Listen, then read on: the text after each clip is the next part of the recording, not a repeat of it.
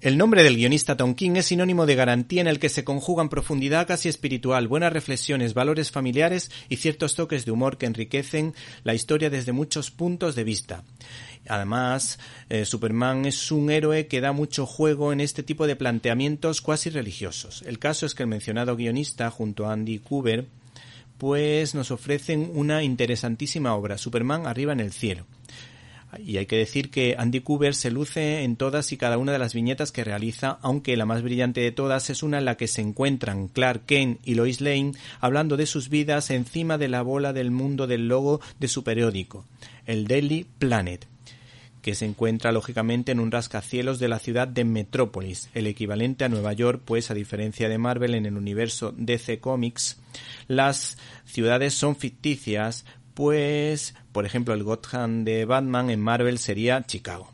Los guiños a las distintas aventuras cinematográficas de Superman en este caso son una constante como ese encuentro como en un espejo entre Clark Kent y Superman, que recuerda al Superman 3 protagonizado por Christopher Reeve. O, por ejemplo, ese encuentro de la Trinidad con un villano con los cuernos retorcidos que tenía una viñeta muy graciosa con la que se termina más o menos ese apartado o ese episodio o ese subapartado o ese capítulo que hace referencia a esa batalla, que termina con una simpática viñeta toda página en la que Batman, Superman y Wonder Woman disfrutan de un atracón de hamburguesas.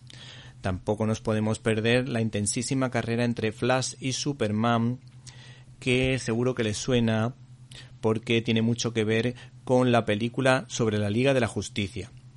Finalmente, el meollo de la cuestión se encuentra en el dilema moral del héroe que tiene que elegir entre salvar a la humanidad o encontrar a una entrañable niña negrita que confía en él y desde luego está encantada con el hombre de acero.